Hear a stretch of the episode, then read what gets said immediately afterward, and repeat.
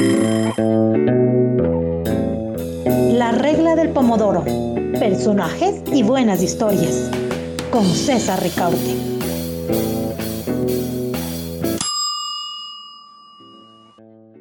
Hola amigos, bienvenidos a esta nueva regla del pomodoro, en donde vamos a estar tratando la crisis económica en industria en los medios, en los medios especialmente locales eh, ecuatorianos. Eh, esto como consecuencia de la eh, expansión de la pandemia de la COVID-19. Eh, tenemos tres invitados muy competentes en este tema. Quiero invitar primero a Roberto Manciati. Él es presidente de los canales comunitarios y regionales del Ecuador asociados. Se crea que tiene 45 canales locales comunitarios de televisión como socios.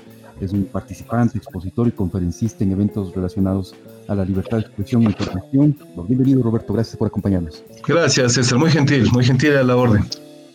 Y también estás de presidente de AER eh, Pichincha, ¿no es cierto? Claro, soy como presidente de SECREA y presidente de la Asociación Ecuatoriana de Radiodifusión en Pichincha.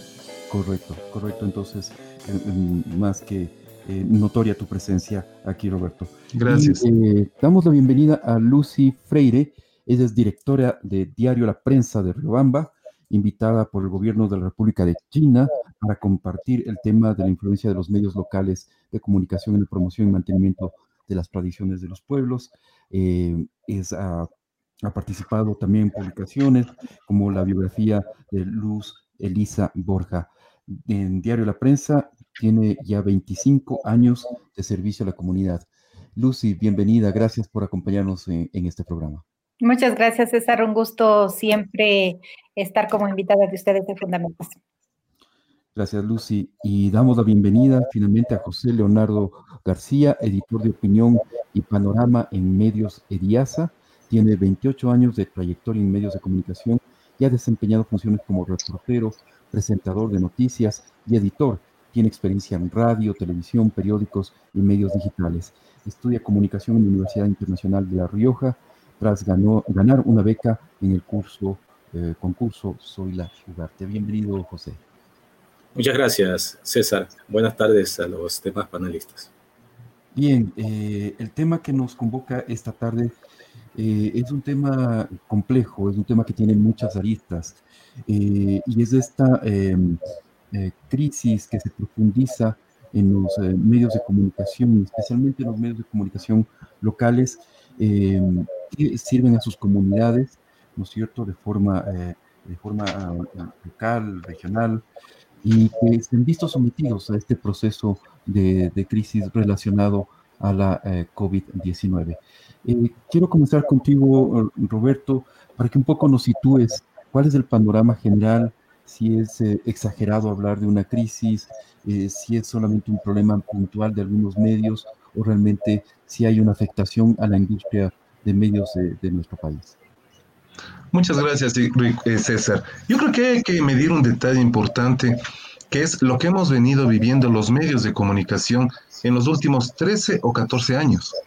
Los medios de comunicación privados, sea radio o televisión, de cobertura local, de cobertura regional, de cobertura nacional, hemos sufrido realmente procesos muy fuertes que quienes estamos en este panel y quienes nos ven conocen Enfrentamos un tema de la ley de comunicación, enfrentamos muchos ataques a la prensa ecuatoriana, a los periodistas ecuatorianos, a los medios de comunicación. Los detalles que con un instituto, una institución del, Estado ecuatoriano se atacaba a las frecuencias. ¿En qué, qué es lo que ha sucedido? Vamos viendo que en el paso de los años, los medios de comunicación eh, pasaron a una posición bastante especial, una posición muy preocupante, una posición que afecta inclusive en entender qué mismo es libertad de expresión. Porque había momentos en los que los medios de comunicación decían o decíamos lo que estaba sucediendo, pues inmediatamente venía una llamada. A mí personalmente en el medio de comunicación en el que yo trabajo, en varias ocasiones, una llamadita. Claro, nosotros no hicimos caso. Y eso nos costó dos emisoras, dos radios que el gobierno anterior miau las frecuencias, ¿no es cierto? Entonces, claro, eso es el precio de ser dirigente gremial cuando yo estuve como presidente de la de AER Nacional de todos los redactores del Ecuador.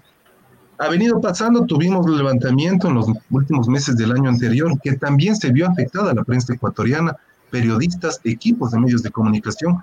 Un canal de televisión fue incendiado aquí en la ciudad de Quito. Vamos ahora a lo que sucede. El problema del COVID-19. ¿Qué es lo que, lo que sucede? No existe la real capacidad de informar. ¿Por qué? Comentábamos antes de iniciar esta grabación. No existe la, la real capacidad de informar porque nos dicen una cosa, se desdicen cambian de criterio, ponen un número, quitan ese número, aumentan, han sido más muertos, perdón, menos muertos, quitemos que no han sido tantos cantones, después un poco se deslinda la responsabilidad y cada cantón, cada COE provincial empieza a tomar su propia responsabilidad y vemos que el día, de, al día siguiente de eso, todo el Ecuador, la gran mayoría de los municipios del Ecuador empezó a tomar las riendas por su propia cuenta. ¿Qué pasó después de eso? Vemos la presidencia de la República que no sé si de manera un poco tardía o de una manera un poco desinformada, tomó la decisión entonces que va a ampliar este proceso. No se está midiendo lo que sucede con los medios de comunicación, no se está midiendo lo que sucede con la empresa privada ecuatoriana, no se está midiendo los riesgos que el día de mañana va a empezar a generarse porque toda la gente está empezando a salir a las calles. Entonces, cuando esto se desborde, como hemos visto que sigue creciendo y creciendo y creciendo, este, ¿qué es lo que va a suceder en el Ecuador? Los medios de comunicación, la prensa escrita, hablada, televisada, seguiremos informando, porque nosotros siempre mantenemos. Los medios estuvimos, estamos y estaremos. Informamos antes, informamos hoy e informaremos mañana. Para eso estamos los medios de comunicación, para eso está la prensa ecuatoriana. Entonces, si no se comprende ese hecho, no se comprende para qué estamos, entonces no jueguen de una manera tan sutil, por no ocupar otro término, con la información que es tan importante para que toda la sociedad, la colectividad, conozca qué es lo que está sucediendo. Eh, Lucy, voy contigo y, me quedo con esto último que planteaba eh, Roberto, la importancia de los medios de comunicación, porque es paradójico, ¿no? Eh, los medios sufren este, este embate que ya describía Roberto de 13 años, 14 años. en este momento se revela la importancia de tener buena información, información de calidad, los medios de comunicación se vuelven eh, más importantes que nunca, pero al mismo tiempo sufren este, este, eh, esta crisis económica, esta afectación en sus finanzas. Em, quisiera eh, contigo tratar esto de la importancia que tiene un medio local para su comunidad. En tu caso, el diario La Prensa, que sirve a, a Chimborazo, a Riobamba, desde hace 25 años. En este contexto de la COVID-19, tú has visto que el diario Em, se destaca más la importancia del diario, del, trabajo que ustedes hacen? Sí, precisamente César, esa creo que eh, cuando vos amas lo que haces en el tema de periodismo, es lo que te compensa frente al tema económico, ¿no? Porque eh, prácticamente a raíz de que empezó la crisis, la emergencia sanitaria, eh, la prensa se convirtió en el, en el único enlace real, verídico, confiable de, las comunidades. Cuando en Chimborazo pensábamos que íbamos a tener una mortandad en el tema de comunidades por la cercanía que teníamos con Guayaquil, eh, los, por ejemplo, los, nosotros les llamamos nuestros corresponsales indígenas, eh, que son básicamente amigos en, en cada comunidad, eh, que comenzaron a mm, estar directamente vinculados con la prensa en el sentido de pedir la información real. No, no confiaban en el gobierno, no confiaban obviamente en poco o nada de redes sociales que llegan al tema de nuestras comunidades, de nuestros páramos, y eh, el teléfono de la prensa nunca dejó de sonar, siempre estuvimos, eh, prácticamente estamos activos desde el, desde el primer día. porque nos convertimos en ese vínculo con la, con la comunidad, con, con las comunidades pese que siempre hemos tenido por el tema de educación que nosotros manejamos a través de la prensa, pero en esta ocasión fue una, una cuestión de vida o muerte, cuando eh, no llegaban autoridades, cuando no llegaban eh, CONAIES ni dirigencias indígenas que en octubre estuvieron muy activas, cuando nadie llegaba a las comunidades, era el vínculo de la prensa, del diario La Prensa con los corresponsales indígenas los que permitían y con los cabildos de las comunidades permitían que comenzaran ya a organizarse ellos para eh, lograr que no llegue allá el, tema de la pandemia. Y, mira, ahora que es una es reconfortante a nivel periodístico saber que, que nos creen, que seguimos siendo el medio de comunicación pese a tantas crisis, a tantos golpes. Acuérdate que en el Correato vivimos cosas eh, que realmente no valen la pena recordar porque casi, casi nos quiebran a, a nivel económico, casi nos quiebran y tuvimos que poquito a poquito ir nuevamente resurgiendo entre, frente a todo lo que nos golpearon y ahora esa compensación de que logramos tener ese vínculo y creo que sí eh, se logró que, eh, que, que estas comunidades tomen las medidas adecuadas y organicen ellos independientemente de autoridades a través de sus, dirigentes del agua, por ejemplo, se organicen y ahorita por lo menos a, grosso modo no, no, tenemos los números que estábamos esperando en Chimborazo que tengamos en, a nivel de comunidades. Sigue siendo Riobamba la, la, ciudad urbana la que más casos tiene, la que más fallecidos tiene, y comunidades como Colta, como eh, comunidades de Colta, comunidades de la UCI, eh, no, tenemos, no tenemos pérdidas humanas que, lamentar. Entonces, el, el, tema de crisis económica eh, nos golpea durísimo porque no hemos dejado de trabajar, pero obviamente la disminución en circulación es totalmente fuerte, bajamos hasta el 75% de la circulación. En publicidad prácticamente no, no tenemos hemos bajado el 90% en, el tema de, publicidad, entonces los ingresos son, son no, lo son cero, son cero, prácticamente son cero. Sin embargo, los periodistas, los prensistas, los diseñadores siguen trabajando y, y, eso es a veces como, como propietario de medio lo que te, lo que te, te pone a dudar, ¿no? Porque te dices, o sea, cumples con tu deber de informar, cumples con la razón de ser de tu medio, pero sabes que estás trabajando en contra, o sea, sabes que estás abriendo un hueco económico en la empresa. Entonces, esas son las disyuntivas a las que nos vemos todos los días, tenemos que estar enfrentándonos. Eh, José, eh, voy contigo. Justamente este parón económico del país, de las industrias, de las empresas, está causando una disminución eh, realmente importante en los ingresos de, publicidad para los diarios. ¿Cómo impacta eso en las redacciones?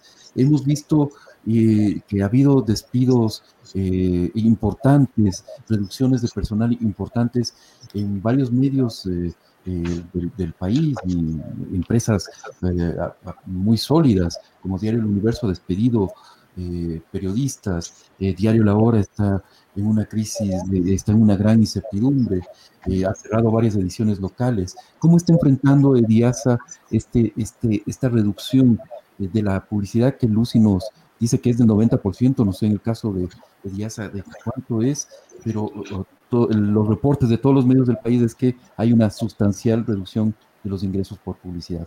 ¿Cómo están enfrentando ustedes eh, este, este en una provincia como Manabí, que viene de soportar las consecuencias de un terremoto ocurrido hace cuatro años y a pesar de que ocurrió hace ya eh, ese tiempo, no ha podido reactivarse del todo económicamente, pese a lo que se dice oficialmente. Eh, ahora la crisis por el coronavirus vino a afectar mucho más los ingresos de, específicamente de los medios de comunicación. En el caso de Diasa, los ingresos de la empresa cayeron de súbito de un día para otro. Eh, cayeron al 20% de lo que tenía la empresa o de lo que recibía la empresa con relación al mes de febrero. La caída más fuerte fue en publicidad, que prácticamente quedó en cero. Eh, ese es el rubro, recordemos, que sostiene a los medios de comunicación. El repentino cierre de negocios, la suspensión de toda actividad productiva, la inmovilización del país, eh, la suspensión de actividades que no fueran esenciales llevó a que de un día para otro los clientes retiraran la pauta publicitaria y prácticamente eh, se quedó con los obituarios y con alguno que otro aviso de, de, empresas que podían seguir funcionando. Por su parte, la circulación bajó en un 50% aproximadamente, tanto en el diario como en el periódico La Marea, que está en Manta, y en el diario Centro, que está en Santo Domingo. Eh, actualmente todo lo que recibe la empresa se destina al pago de sueldos, eh, pero lógico, con una reducción de ingresos eh, del 80% no es nada fácil. Realmente no es nada fácil, José. Roberto, regreso contigo. hemos detectado por lo menos siete diarios del, del país que han dejado de circular, que han dejado de imprimir sus ediciones impresas, aunque no han cerrado sus puertas, vale la pena aclararlo. Y hemos también detectado algunas radios que también comienzan a, reducir eh, eh, sus espacios editoriales, periodísticos, etcétera, etcétera, y nos han reportado incluso en Guayaquil radios que han cerrado.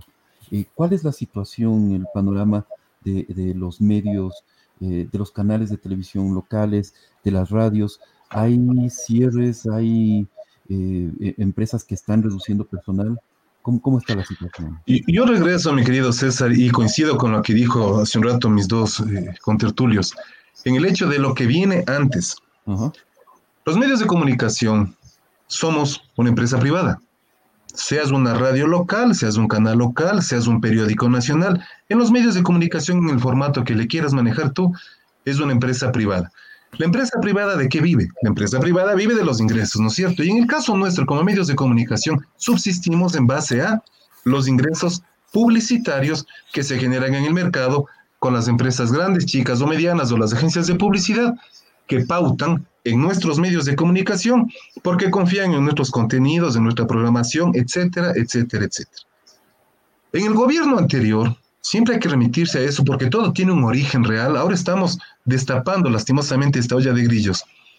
En el gobierno anterior, la empresa privada grande, la que pauta, las agencias de publicidad, cambiaron su mentalidad, se sacaron el chip de que inversión era, mejor dicho, publicidad era inversión. Antes a la publicidad le manejaban como inversión la empresa privada, porque tú invertías en publicidad. Se fue generando los problemas económicos y la empresa privada le cambió la palabrita de inversión a gasto. Muy sencillo. Entonces la empresa privada ecuatoriana el día de hoy no es que no invierte, sino que ya no gasta en publicidad. El momento que no gasta en publicidad, ¿quién es el afectado? El afectado es el medio de comunicación, quienes estamos aquí presentes y quienes a través de transmisores en radio y televisión e imprentas grandes o chicas sacan sus periódicos o revistas. Porque vivimos de qué? De la publicidad, de eso vive un medio de comunicación.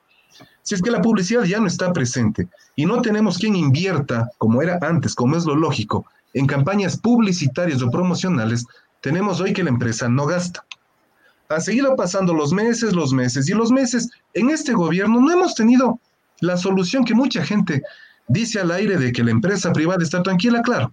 Los medios de comunicación ya no tenemos la espada de Damocles que está todo el tiempo aquí para ver cuándo te corto el pescuezo, ¿no es cierto? Si cabe el término.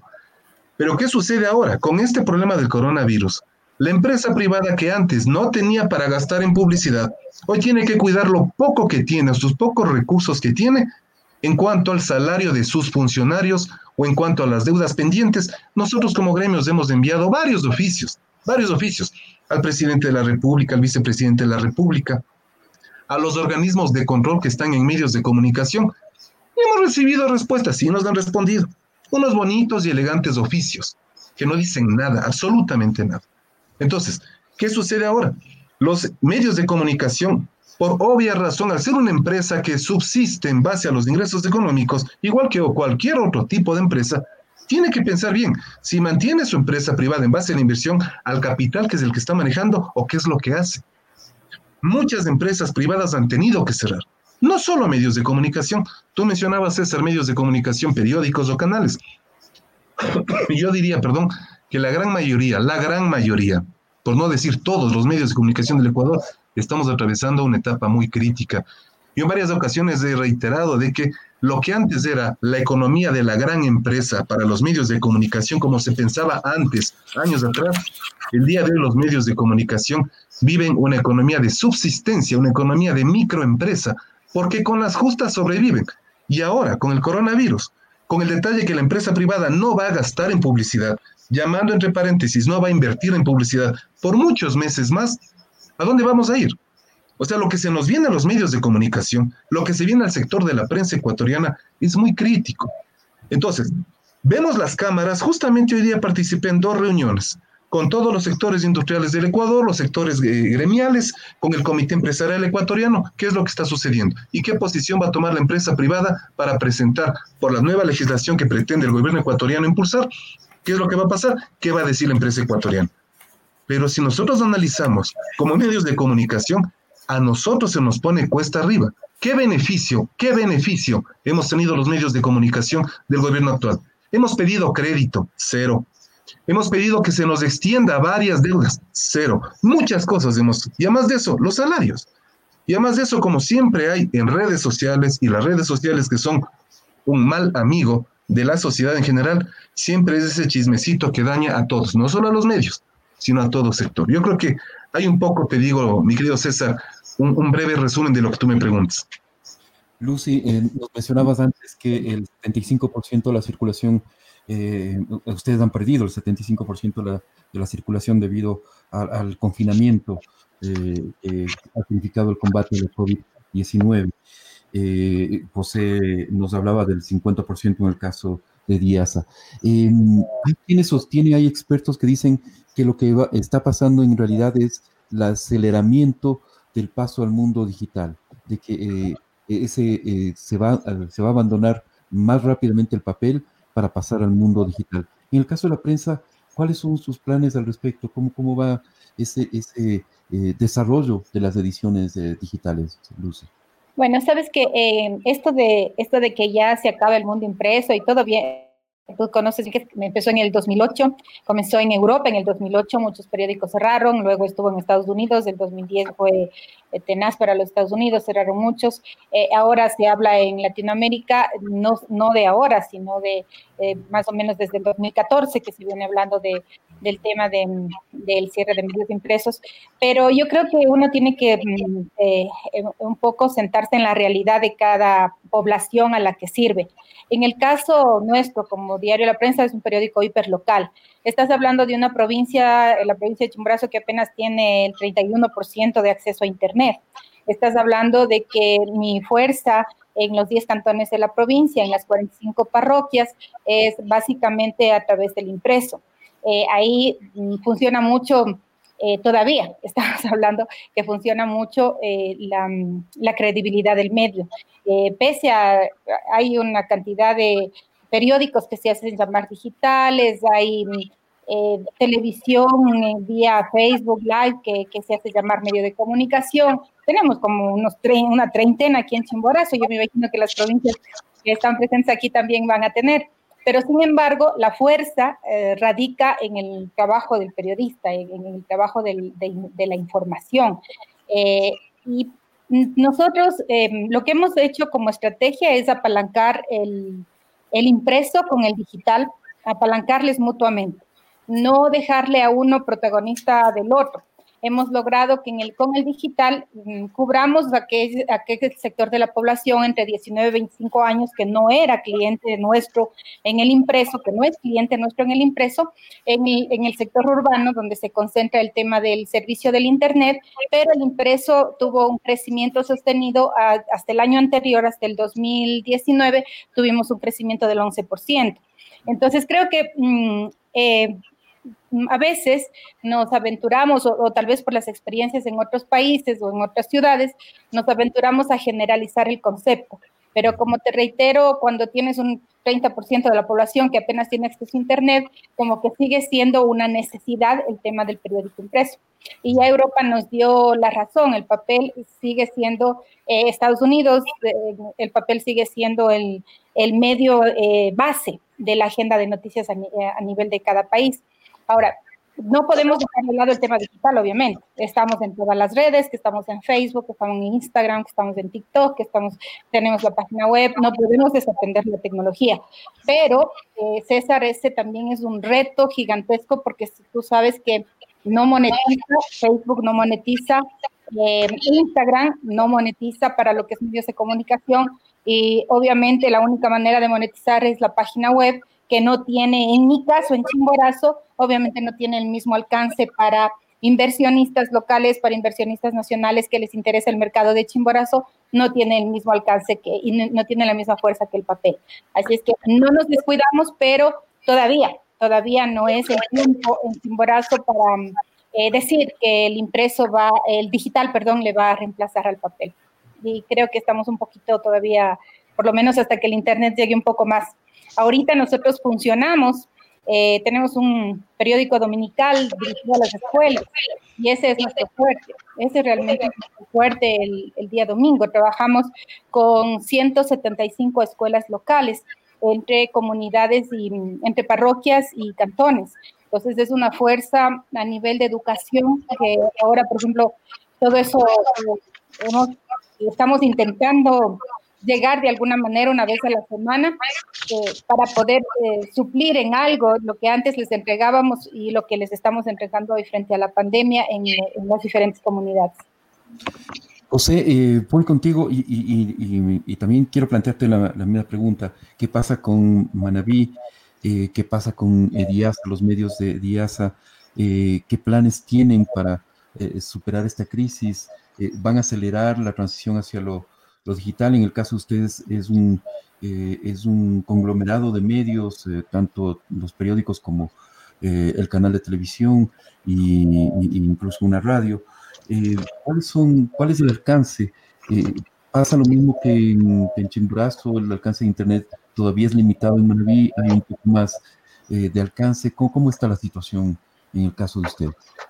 Si no olvidemos que no, no olvidemos que en Manaví el, la, difusión o el alcance de Internet sigue siendo por debajo del estándar nacional o del promedio nacional. Eh, Ediasa tiene, está elaborando un proyecto para dar fuerza a lo, a lo digital, pero todavía está en un, en un, proyecto, todavía está eh, en eso. Estamos por ahora eh, tratando de informar, de mantener informada a la comunidad a través de los medios de los que disponemos, del periódico, de la radio, de la televisión y también de nuestra página web. Hemos dado mayor énfasis, hemos separado un equipo para que trabaje exclusivamente en la página web y en las redes sociales, sobre todo con la información, la información inmediata, la información de última hora. Los medios de comunicación de verdad que han resultado bastante afectados y como, como decía nuestro contertulio, eh, los medios no tienen crédito, ni la banca privada ni la pública están dando crédito a los medios de comunicación, a pesar de la buena calificación que pueda tener una empresa. En estos momentos, pues la, la, situación está complicada, tampoco el SRI, el IES perdonan, ellos descuentan todo, créditos hipotecarios a los empleados, eh, los, impuestos, todo, todo se descuenta en medio de este, de este problema que tenemos de reducción de ingresos en los medios de comunicación. Gracias, José. Eh, Roberto, cuando hablamos del, eh, de la crisis de los medios de comunicación, de, incluso ojalá que no se produzca, pero puede suceder que medios de comunicación en el Ecuador, perdón, desaparezcan, dejen de circular, dejen de emitir, ¿no es cierto?, dejen de transmitir. Eh, pero eh, cuando hablamos de eso no hablamos solamente de un negocio particular, no hablamos solamente de una empresa privada, hablamos de eh, una voz que se pierde, de voces que, se, que, el país está perdiendo y, por lo tanto hablamos de un serio problema de libertad de expresión. Y es por eso que em, a nivel mundial, se, UNESCO, por ejemplo, ha señalado claramente que los gobiernos tienen que lanzar eh, programas de salvataje de los medios de comunicación, especialmente de los medios de comunicación locales. La importancia de la prensa local es fundamental para las democracias, para el sostenimiento de las instituciones democráticas.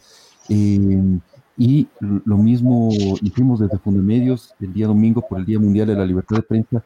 Señalamos que el gobierno ecuatoriano tiene que dar paso a un programa de eh, apoyo económico eh, a los medios de comunicación ecuatorianos, que no se puede permitir que el país pierda voces, que pierda medios de comunicación que signifiquen una severa afectación a este derecho fundamental, que es la libertad de expresión. ¿Cuál es tu posición como, como gremio? Mi querido César, yo me hago eco de lo que tú acabas de mencionar hace un, estos segundos, ¿no es cierto? De que es momento de sumar fuerzas. Porque si cada quien quiere Medir su terreno, su territorio pequeño, su tipo de negocio está perdido. Acabas de mencionar la UNESCO. ¿Qué dijo la UNESCO la semana pasada? En tres palabras.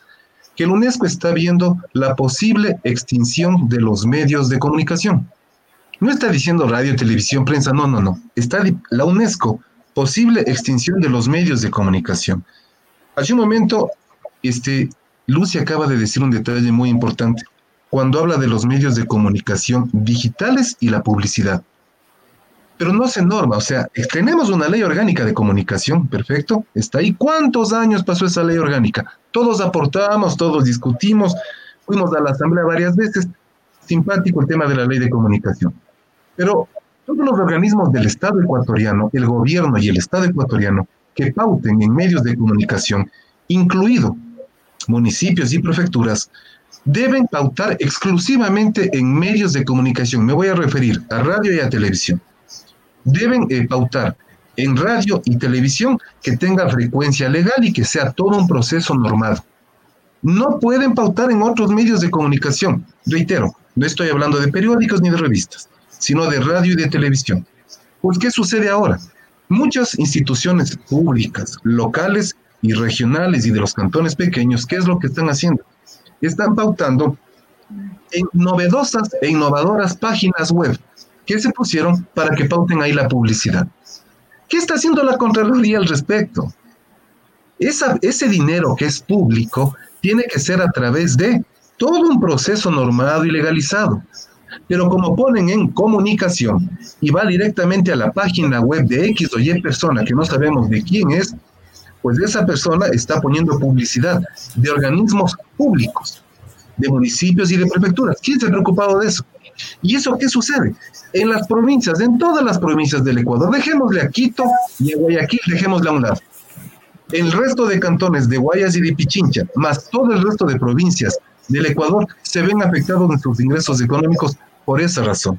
Y lo que tú decías hace un momento, mi, mi querido César, la posibilidad de que esta crisis nos pueda llevar a la desaparición de medios de comunicación, efectivamente, y por eso inicié diciendo que me hago eco de tus palabras, se podrían perder voces muy importantes, no solamente para el fútbol o para la música o para cualquier entretenimiento, sino para difundir y expresar una libre expresión en el Ecuador. ¿Qué estamos ahora?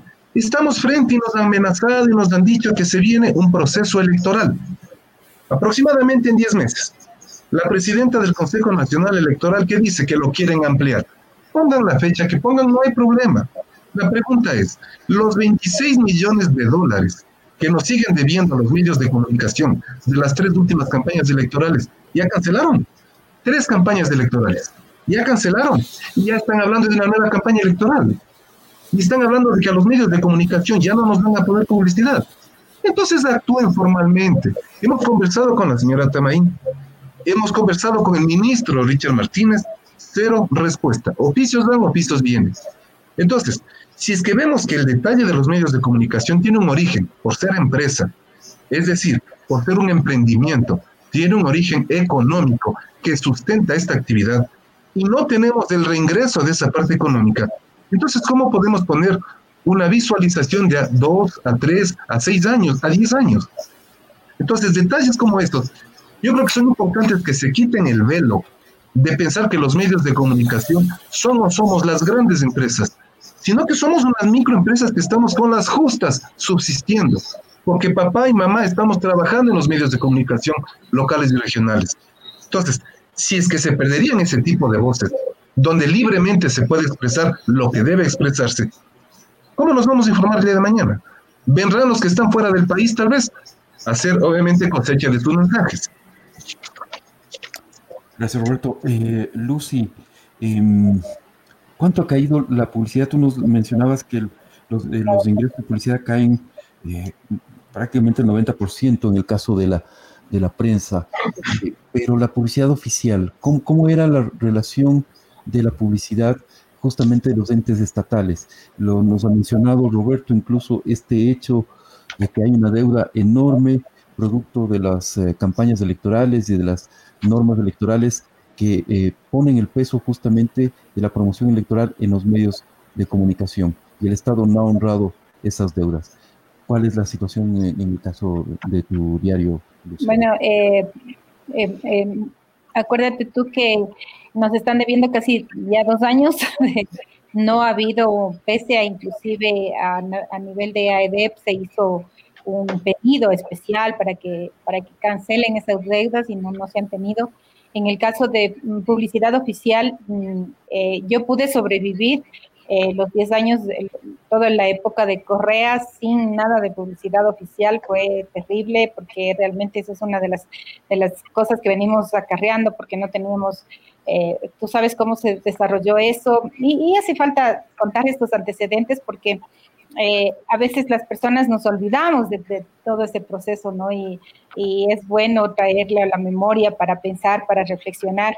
Eh, en esa ocasión mm, nos atosigaban a los, a los a los medios que no estábamos con el gobierno del Correato, eh, aparte de inspecciones permanentes, era cero publicidad eh, oficial de todos los ministerios, no, no teníamos, eh, intentaron retirar publicidades inclusive de algunas empresas, de empresas grandes que trabajaban con nosotros muchos años a través de, del cabildeo. Entonces, fue, fue una experiencia horrible y ahora básicamente con el, con el tema de de, la pandemia tampoco es que hay publicidad oficial.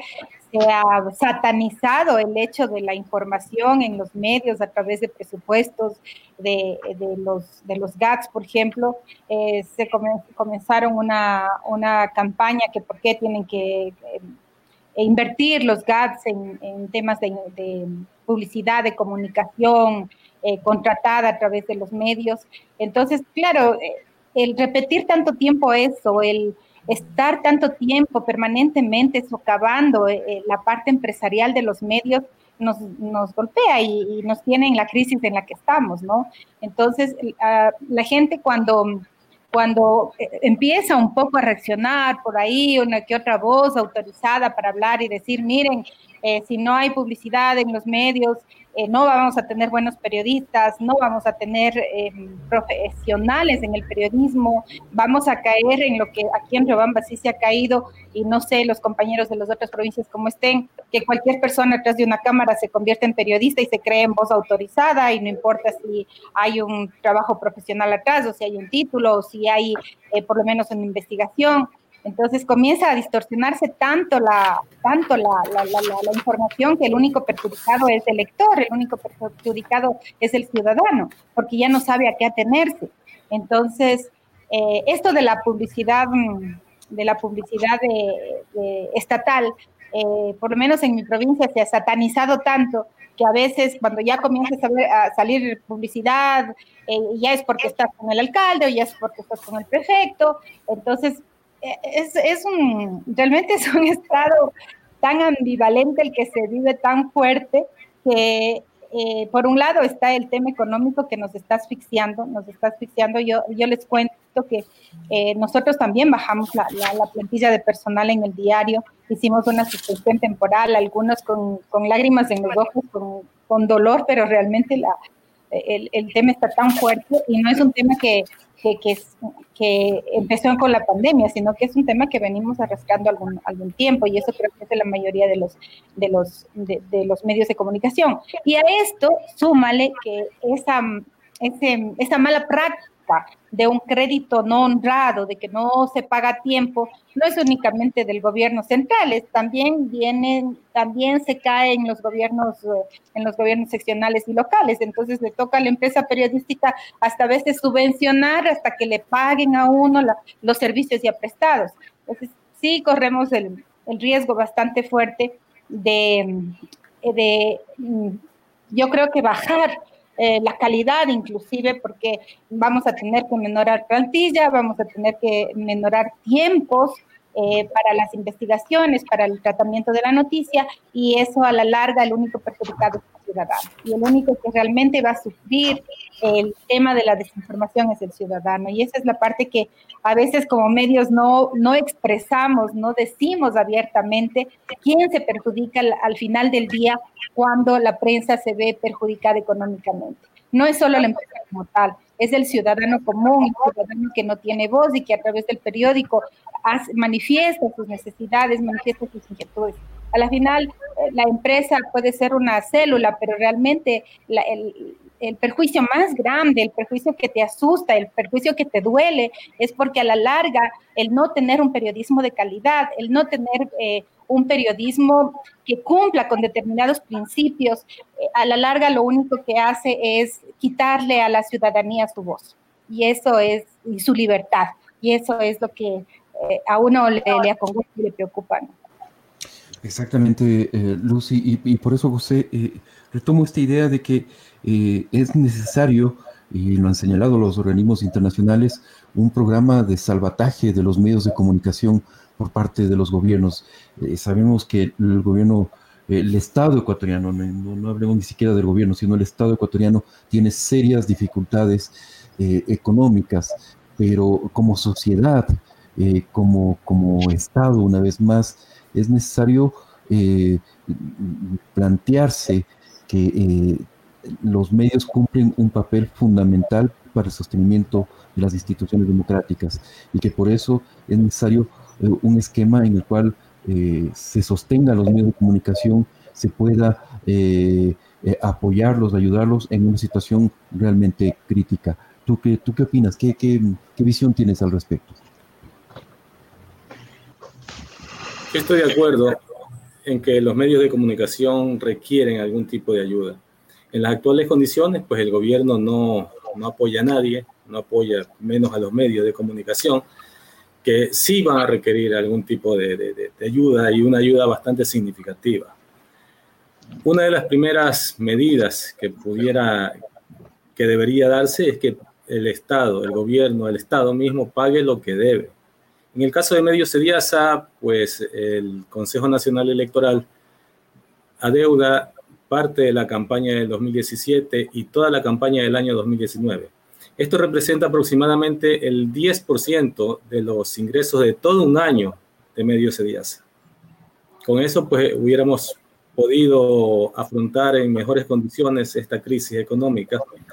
Eh, también los medios requieren créditos o, si es posible, exoneración de impuestos. No olvidemos que hasta por el papel hay que pagar IVA. Entonces, eh, yo también estoy, yo sí comparto el criterio de que los medios de comunicación eh, necesitan apoyo. Recordemos que ah, en, medio de la actual crisis, eh, cuatro periódicos han cerrado sus ediciones impresas. Y esto debido a los inconvenientes de tipo económico que, que han tenido que afrontar los medios. En el caso de Medios de Diasa, pues em, una parte del personal está con horario reducido, otra parte está en espera, está eh, con, con actividades suspendidas y hay una parte que mantiene, eh, se mantiene trabajando sobre todo en el área de redacción y en la de producción, en prensa, en circulación. Eh, hay personas trabajando, pero la mayoría está en, en, teletrabajo. Se ha tenido que, prescindir de aproximadamente el 20% de la nómina en el caso de Medio Sediasa porque las condiciones económicas en las que se ha tenido que ver envuelta la empresa a raíz de, a raíz de esta crisis eh, ocasionada por el coronavirus, eh, lo, lo, lo, requieren, lo, lo hacen necesario para que se mantenga la operación de la empresa, del medio de comunicación y para poder subsistir. Justamente, Roberto, retomo este tema porque es un tema también grave, eh, incluso humanamente complicado, delicado que es la pérdida eh, masiva de empleos en el sector de, lo, de la industria de medios de comunicación. Eh, ¿Cuál es la situación? ¿Qué, cuáles eh, qué es los criterios que han cruzado al interior de los, de los gremios de, medios para enfrentar esta, esta reducción inevitable muchas veces de, de empleos? Mi querido César, yo creo que ahí es importante medir varios, varios factores. Uno de los factores es lo que he comentado en estas dos o tres participaciones anteriores, que como empresa privada tú debes sustentar tus ingresos y en base a eso cubrir tus costos, ¿no es cierto? Y en eso está, por obvias razones, la parte de salarios. Los ingresos de los medios de comunicación en este momento no están presentes. Acabamos de escuchar, ¿qué es lo que necesita el Ecuador, los medios de comunicación, perdón, del Ecuador? Una boya de salvamento. La boya no solamente es sigan transmitiendo, o esperemos que el concurso de frecuencias se alargue en el plazo. Unos dicen que va a ser en este año, otros dicen el próximo año, no se sabe cuándo, pero que las frecuencias sigan funcionando. Un detalle importante ahí, que también definir todos los factores. 35 canales de televisión, entre esos entiendo que está de, de, Manavisión de, de, Este, participamos en el proceso de televisión digital terrestre. Cientos de miles de dólares que todos los medios de comunicación televisivos, 35, invertimos para televisión digital terrestre. el formato, se demoraron tantos años en el formato, etcétera. El día de hoy la televisión digital pasó a cuarto, quinto y sexto plano. ¿Para qué nos hicieron invertir, pues? ¿Para qué nos hicieron invertir en medios, en, equipos, en transmisores, etcétera, etcétera? No somos sujetos de crédito. Me suma lo que se acaba de decir. Un detalle importante. La ley orgánica de comunicación, desde la primera, la segunda, los 14 textos, la que es aprobada, la reformada, etcétera, etcétera, etcétera, al fin de cuentas, la Ley Orgánica de Comunicación define que el 10% de la publicidad será para medios locales, radio, televisión y prensa escrita. Mi pregunta es, ¿se ha cumplido eso? El 10% de toda la publicidad tiene que ir a medios locales. No se ha cumplido. Entonces, ¿cómo vamos a hacer los medios de comunicación? Quienes de una o de otra manera representamos a medios de comunicación, entendiéndose que todos vivimos en base a un ingreso económico, sí, todos, absolutamente, unos más, otros menos. Hay colegas que tal vez han tenido que suspender a cierta cantidad de funcionarios, han llegado a un acuerdo con otra cantidad de funcionarios, han tenido que verse obligados a despedir a, cierta cantidad de funcionarios, claro, despedir de manera legal. Entiendo que el diario El Universo sacó una publicación donde decía claramente sus detalles, sus problemas, y lo hizo. Entonces, es una empresa privada. Y hay periodistas, hay camarógrafos, hay técnicos, hay tramoyistas, hay cantidad, hay cantidad de funcionarios de un medio de comunicación. Pero si no estás sacando un programa en vivo, ¿cómo haces? Si tú no estás en este momento con la posibilidad de ir a los transmisores, si tienes un canal con cobertura nacional 18, 20, 28 transmisores, y no puedes ir a los cerros de este momento, ¿cómo haces? Entonces, si no tienes ingresos, ajustate la correa y ve de qué manera puedes tú sacar este momento al medio de comunicación. Reitero hace un momento, reitero lo que les dije hace un momento, pasamos a condición de microempresa. Tengo un gran colega, un muy buen amigo en una provincia del centro del país, ¿qué es lo que empezó a hacer? A poner publicidades, no puedo dar por obvias razones el nombre del medio, una publicidad, un paquete publicitario, tomen en cuenta, por 10 cuñas diarias, más 2 de bonificación, de lunes a domingo, por los 30 días del mes en 100 dólares mucho más barato que cualquier otra cosa. Entonces, los jóvenes de esta provincia, los jóvenes de las universidades de esta provincia, reunían un poquito de dinero y hacían la publicidad de sus fiestas a través de este medio de comunicación para obtener recursos. Es justo eso, para eso estamos los medios de comunicación. Entonces, si es que pasamos una década bastante fuerte, bastante confrontativa, pues entonces empecemos a ver el futuro, pero con una capacidad empresarial. Se pensaba y se decía que esto este, este, proceso democrático nos abría las puertas a las empresas privadas. No hemos visto. Lo que se viene es mucho más duro. Lucy, eh, ¿qué es lo que se viene justamente? ¿Qué perspectiva? ¿Qué, eh, soluciones eh, están planteando, están imaginando ustedes al interior del diario? Nos hablaste de este proyecto interesantísimo de trabajo con las escuelas, por ejemplo por ahí es eh, la salida, por ahí es eh, esa conexión con la, más fuerte con las comunidades, estrechar aún más los nexos con las comunidades. ¿Cómo están pensando ustedes ese futuro?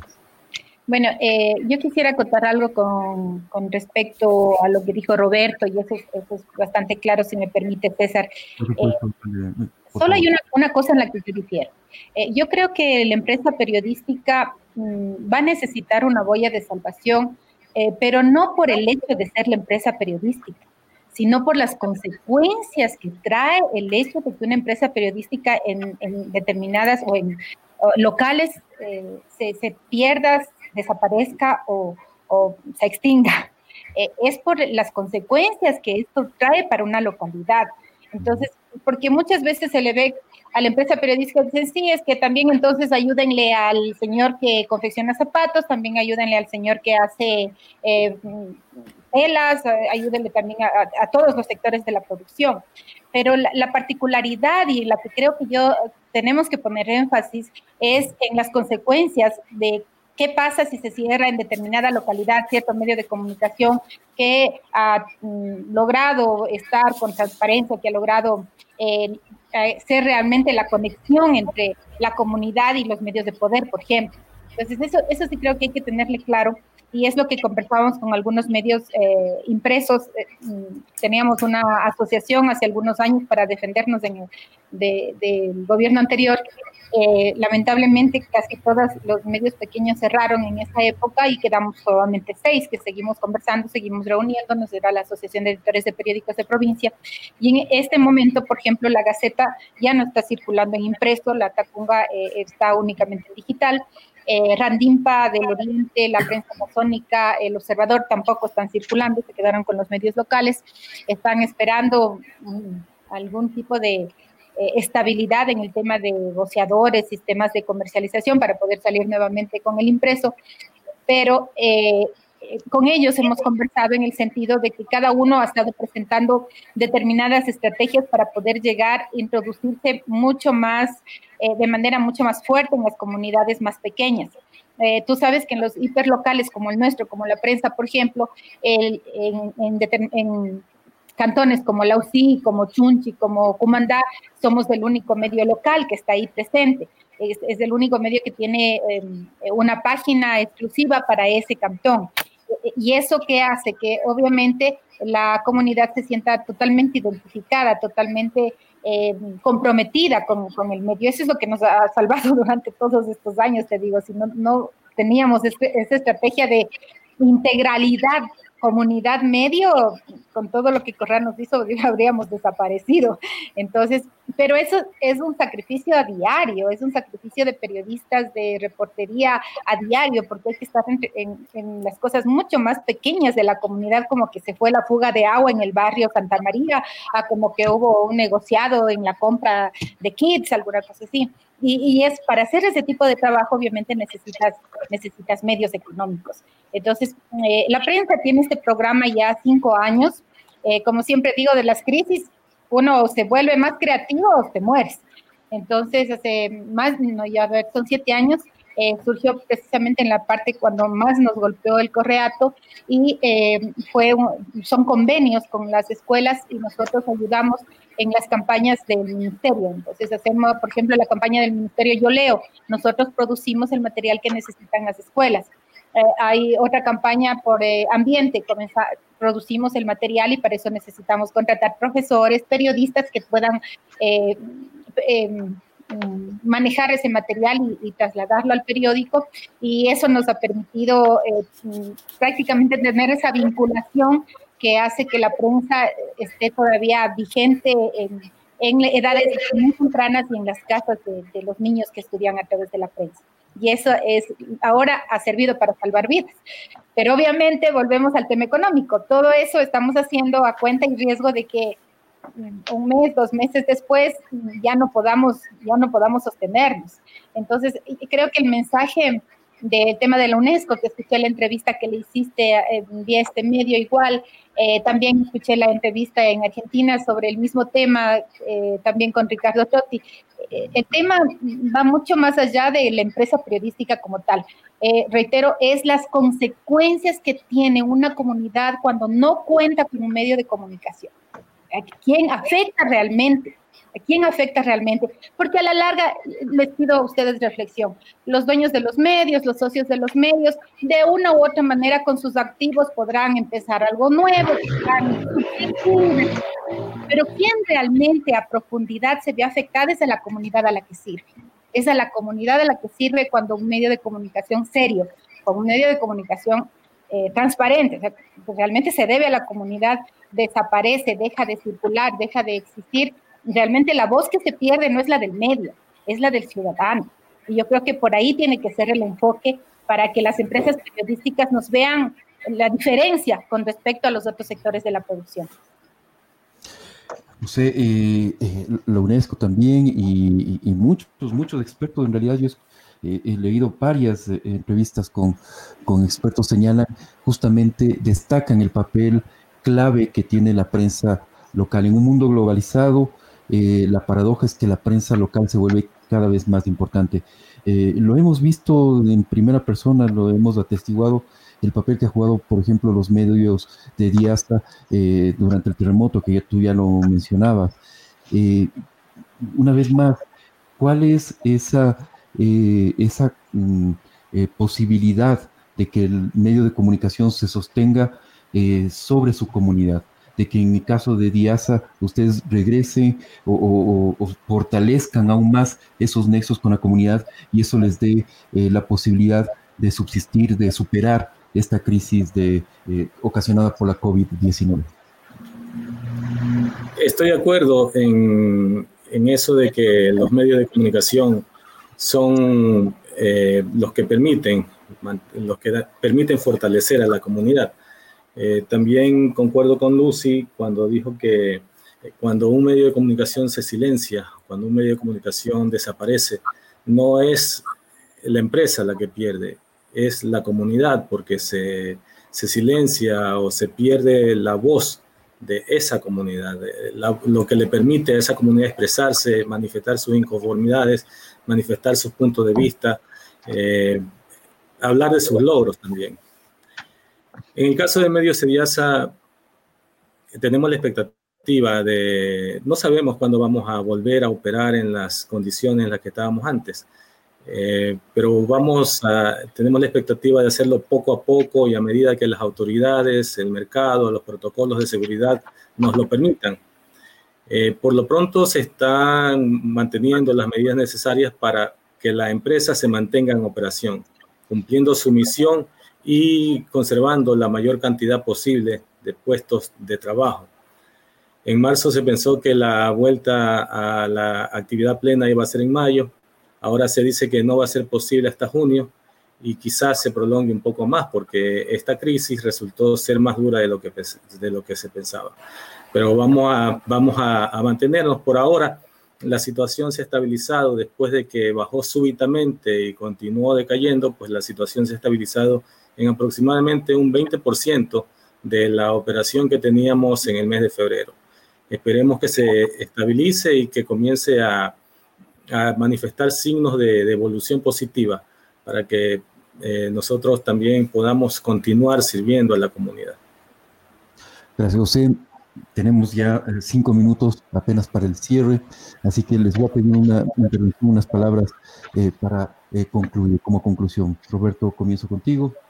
Gracias, César. Yo creo que la responsabilidad que hemos manejado los medios de comunicación y quienes hacemos la prensa en el Ecuador, porque aquí no hay la división o radio, televisión o prensa escrita, sino la prensa ecuatoriana, yo creo que hemos de manera inteligente, de manera sabia, aceptado los momentos históricos que nos ha puesto el derrotero de, la historia, del pasar de los años. Y creo que es necesario ahí también recapacitar en ciertos aciertos y ciertos errores que seguramente hemos cometido, ciertos silencios que tal vez varios medios de comunicación han cometido o hemos cometido, todos estamos en el mismo saco de medios de comunicación y creo que es necesario ahí sí entender que el Ecuador sigue caminando, tenemos problemas, problemas económicos, problemas de salud, pero como medios de comunicación debemos generar un compromiso totalmente abierto, totalmente sano, propositivo y con visión de futuro para que este Ecuador crezca, nuestras empresas, nuestros proyectos, nuestras profesiones y aspiraciones crezcan, porque solamente así vamos a salir adelante. Caso contrario, si cada quien toma un sendero distinto y cada quien piensa que porque es otro tipo de medio de comunicación, otro formato, y no entiende el proyecto aquí es sumar, estamos restando y afectándonos a todos.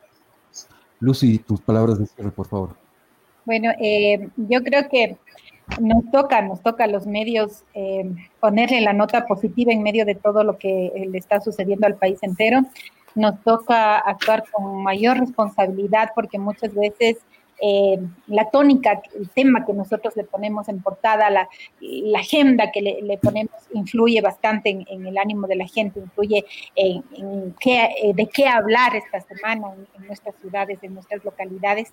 Eh, decirles que mm, pese a, a, las crisis a que hemos enfrentado y que pese a que nos hemos prácticamente, eh, como decía Roberto, eh, nos hemos convertido en, pequeñas empresas, en microempresas. El compromiso debe continuar, el compromiso periodístico con la comunidad debe continuar con más ahínco con más ahínco cuando sabemos la responsabilidad que tenemos frente a, nuestros lectores. Em, decirles también que eh, tú debes de estar más más al tanto eh, en el sentido, por ejemplo, de, cómo nos miran, de cómo nos ven. En el latinobarómetro de, del 2019, la gente seguía confiando más en la prensa en ninguna otra institución del, Estado o en ninguna otra institución de la sociedad. Y eso tiene que ser eh, una de las fortalezas que debemos seguir manteniendo. Eh, y el compromiso debe continuar, la credibilidad debe continuar y eh, prácticamente ser mucho más creativos, ser mucho más audaces, me atrevería a decir, para conseguir esos recursos que necesitamos. Creo que es muy importante lo que dijo Roberto hace un momento el tema de normativa, de legalidad de medios es una de las cosas fundamentales que creo que uniéndonos podemos lograrlo. No es posible que alguien con una camarita comience a llamarse periodista y comience a dar un trabajo noticioso y, yo creo que engañando a la gente y para los pautajes debe tomarse muy en cuenta esto. Debe tomarse en cuenta también la necesidad de esta boya de salvación que también se hablaba tomando en cuenta las consecuencias referente a la comunidad más que a la empresa periodística mismo. Y em, el, otro punto que creo que es mm, indispensable, el unirnos, no importa de qué medio o qué características de medio de comunicación seamos, si televisado, escrito, deberíamos tener todos una gran asociación, una gran unidad, un gran gremio que nos permita barajar muchas ideas, poner en práctica muchas ideas, compartir muchas experiencias con el fin de apoyarnos los unos a los otros, porque al final el único beneficiario siempre va a ser la comunidad cuando de medios de comunicación se trata. José, concluimos contigo. Es responsabilidad de los medios de comunicación mantenerse del lado de su público, del lado de la gente que nos lee, que nos escucha, que nos ve, que nos sintoniza, de la gente que abre nuestra página web. Es nuestra responsabilidad, pues, mantener informada a esa comunidad. Es por lo tanto hacia donde nosotros debemos avanzar, eh, como dijeron Roberto y Lucy, uniéndonos sin tomar en cuenta, sin tener en cuenta el tipo de plataforma en la que nos desenvolvemos. Nosotros debemos tratar de mantenernos por el bien de esa comunidad a la que servimos, tratar de, tratar de mantener nuestro, nuestro trabajo. Es cierto que vivimos momentos difíciles, y que esperamos superar pronto. Entre tanto, pues hay que mantenerse con la objetividad, con la credibilidad y con todos los elementos que fortalecen la comunicación, eh, siempre, siempre arriba para, para poder enfrentar de mejor manera esta crisis. Gracias José, a todos nuestros invitados, realmente importantísimos sus aportes, su visión, nos ha acercado a la realidad de, de la situación de los medios de comunicación ecuatorianos, especialmente aquellos medios locales que, repito, no me canso de repetirlo, tienen una importancia fundamental en la eh, constitución de instituciones democráticas sólidas. Y volvemos a hacer un llamado al país, al gobierno, al Estado ecuatoriano. Es importantísimo eh, eh, lanzar esta boya de, esta boya de salvataje a los medios de comunicación ecuatorianos. Sería realmente grave que como sociedad permitamos que desaparezcan medios de comunicación, que se apaguen voces y que se afecte con ello este derecho fundamental de todos los ecuatorianos, de todos los ciudadanos, que es la libertad de expresión. Muchísimas gracias, un fuerte abrazo y nos volvemos a encontrar en una nueva emisión de La Regla del Pomodoro. La regla del pomodoro. Personajes y buenas historias. Con César Ricaurte.